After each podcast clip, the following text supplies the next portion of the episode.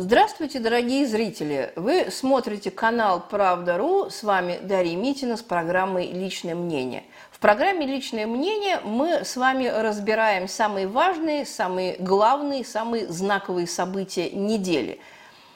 В минувшие выходные в нескольких странах состоялись очень важные выборы. И вот, пожалуй, две самые важные страны, где состоялись выборы, это Колумбия и Франция – во Франции состоялся второй тур выборов в национальное собрание, в, ассам, э, в ассамблею да, Франции, который выявил жесточайший, жесточайший раскол французского общества. Общество поляризовано, общество распалось на левых и правых. Официальный вот этот самый э, либеральный центр макроновский, он сильно просел – просел, тем не менее, не настолько сильно, чтобы, в общем-то, лишить Макрона надежды на формирование правительства, нет. То есть теперь он его не сможет сформировать в одиночку, но сможет, если позовет в коалицию какие-то другие силы. И какие это будут силы, ну, наверное, не нужно быть пророками, чтобы понять, что это будут, в общем-то, силы правые. Ресурс для формирования нового правительства Макрон будет искать справа. Какие же результаты? Э, коалиция Макрона вместе, так называемая, да, э, потеряла абсолютное большинство.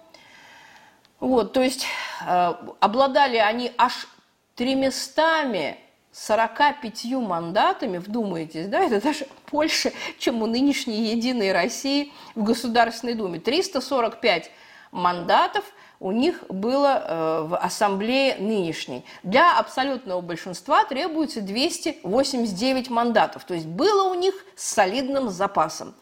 Теперь у них 245 мест, то есть как бы до абсолютного большинства они очень и очень не дотягивают.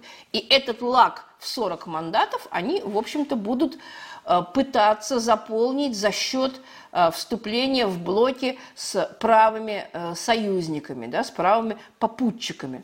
Скорее всего, таким попутчиком и главным союзником будет будут правоцентристские республиканцы, которые получили 64 места вместо бывших 100. То есть республиканцы просели, но теперь, так сказать, их мандаты будут служить вот такую службу – Макрону и его правительством. Левые партии можно поздравить с успехом. Действительно, левый блок, так называемый Новый народный экологический и социальный союз, или НУПЕС, да, НУПЕС или НУПЕС, поскольку Франция, наверное, давайте сделаем ударение на последнем слоге, НУПЕС, да, Левые партии под водительством нашего замечательного Жана Люка Меланшона, главы непокоренной Франции, они добились действительно большого успеха и избрали 131 депутата вместо э, прошлых 79. То есть нарастили больше, чем на 50 мандатов свое представительство. Это, в общем-то, достаточно солидный приварок. Но, тем не менее, главная цель предвыборного блока избрание Жана-Люка Меланшона премьером, премьер-министром Франции, она, в общем-то, так и останется лозунгом, потому что голосов для такого избрания не хватает. Ну, не говоря уж о том, заметим на полях, что я очень-очень слабо представляю себе такую властную конструкцию во Франции при э, абсолютно правом праволиберальном президенте и левом премьер-министре. Ну, на мой взгляд, это какой-то э, странный тяни-толкай. И даже если бы парламентский расклад позволил бы это сделать, я думаю, что эта конструкция не просуществовала бы и недели. Но, тем не менее, в качестве лозунга левыми была выброшена вот такая вот э, конструкция. Да? Тем не менее, э, Жан-Люк Меланшон будет удовольствоваться постом лидера второй по значению фракции в Национальном собрании Франции. И не более того. Непокоренная Франция, в общем-то, главный бенефициар этих выборов, именно как партия, вот не как левый блок, да, а вот именно как партия, потому что у них было 17 мандатов в парламенте, а сейчас 72. Представьте себе, да, в пять раз, ну, практически в пять раз они увеличили свое представительство.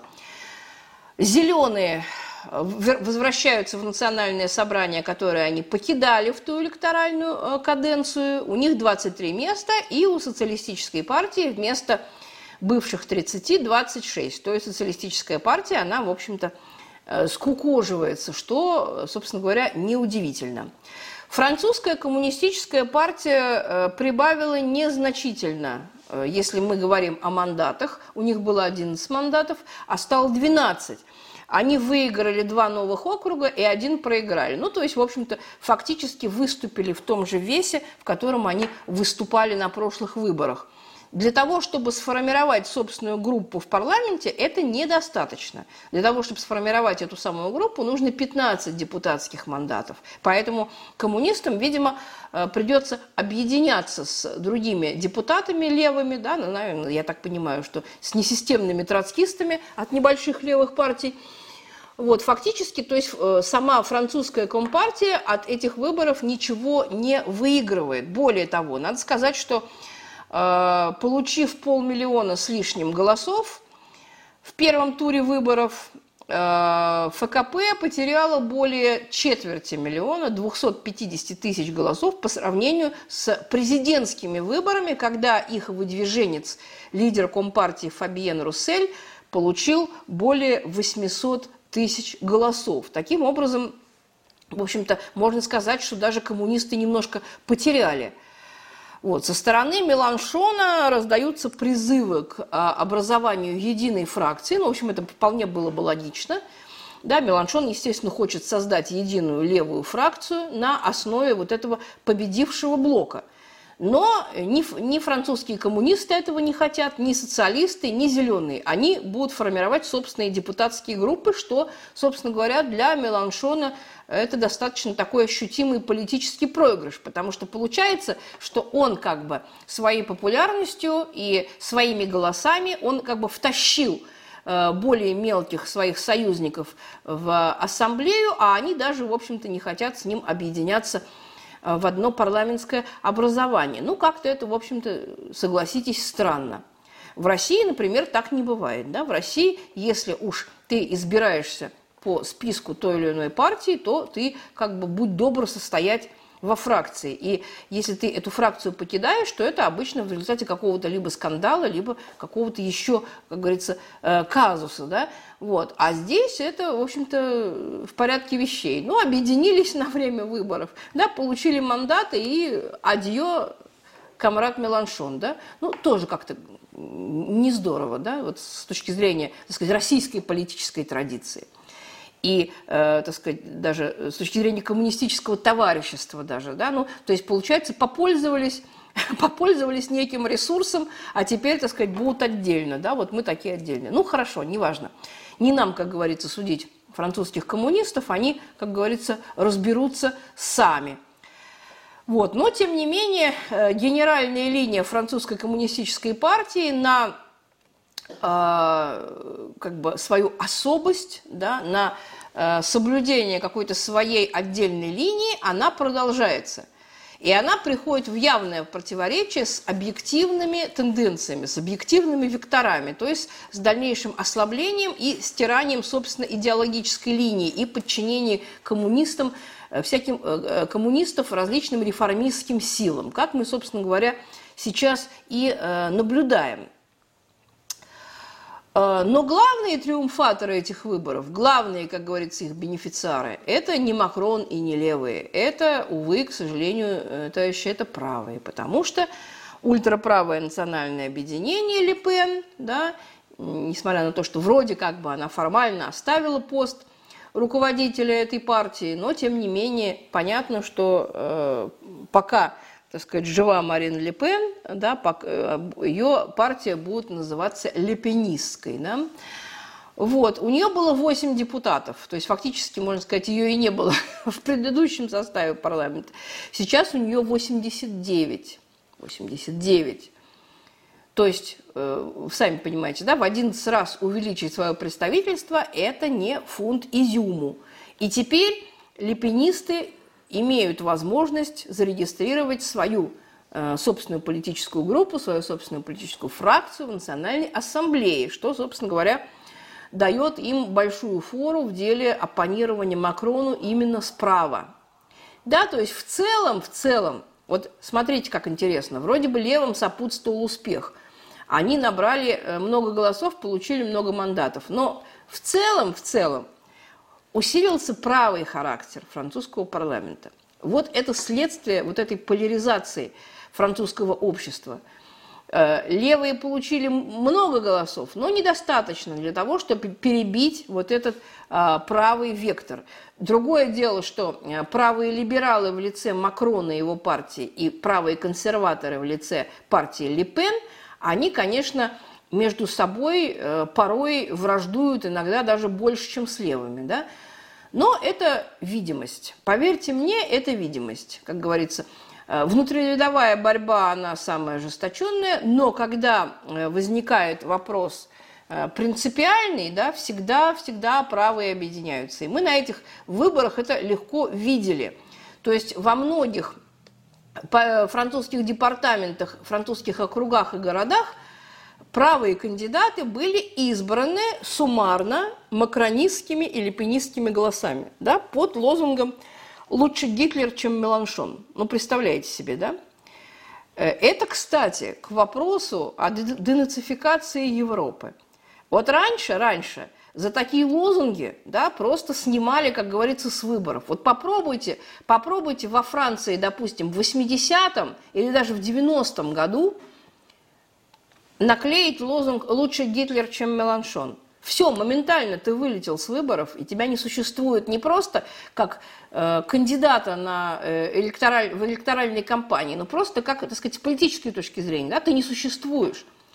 А сейчас это модно, стильно, модно, молодежно. Пожалуйста, да, лучше Гитлер, чем э, Меланшон, да, и э, это, конечно, навевает очень грустные размышления. Да, в 30-е годы Э, был такой лозунг «Лучше Гитлер, чем Народный фронт». Да? То есть, когда шла полным ходом фашизация Европы, то в ходу был такой лозунг, что лучше Гитлер, чем, собственно говоря, левые, да, социалисты и коммунисты. И сейчас, сейчас э, правые партии суммарно, да, объединяя, объединяясь, они смогли очень во многих городах и э, департаментах вытеснить просто меланшонистов и левых кандидатов вот, э, путем вот такого идеологического объединения. Поэтому преувеличивать успех левых я бы, конечно, здесь не стала. Это, конечно, большая иллюзия. Э, с кем Макрон сформирует правительство? Ну, понятно, что он не полный идиот, и, естественно, он призывать будет э, каких-то своих единомышленников и собратьев по правому лагерю – Э, никаких э, портфелей левакам не отдадут. Здесь Маланшон может, как говорится, не мечтать. То есть э, даже если будут какие-то попытки протыриться в это правительство, я не исключаю. Я хорошо отношусь к товарищу Меланшону, я считаю его принципиальным человеком, но вот такие как бы слухи просачиваются. Я все-таки надеюсь, что такого вот противоестественного тени толкая не получится. Вот. Ничего э, левакам не отдадут, даже если они будут сильно претендовать. Но, слава богу, претендовать они не будут. Все-таки французские левые – это настоящие левые, а не какие-нибудь там зюгановцы, прости господи.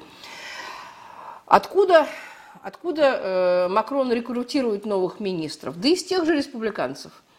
Из тех же республиканцев, сторонников Земура и так далее – вот, может быть, даже, может быть, даже в качестве вот такой хитрой политической уловки да, пригласят кого-то из э, лепенистов, да, таким образом разрушив вот это вот э, фракционное единство, да, попытаясь, попытавшись разрушить вот это вот э, единство лепенистов. Ну, по крайней мере, я бы на месте Макрона именно так бы и сделала в качестве такого вот подкупа и э, расшатывания, расшатывания вот этой самой правой оппозиционной партии.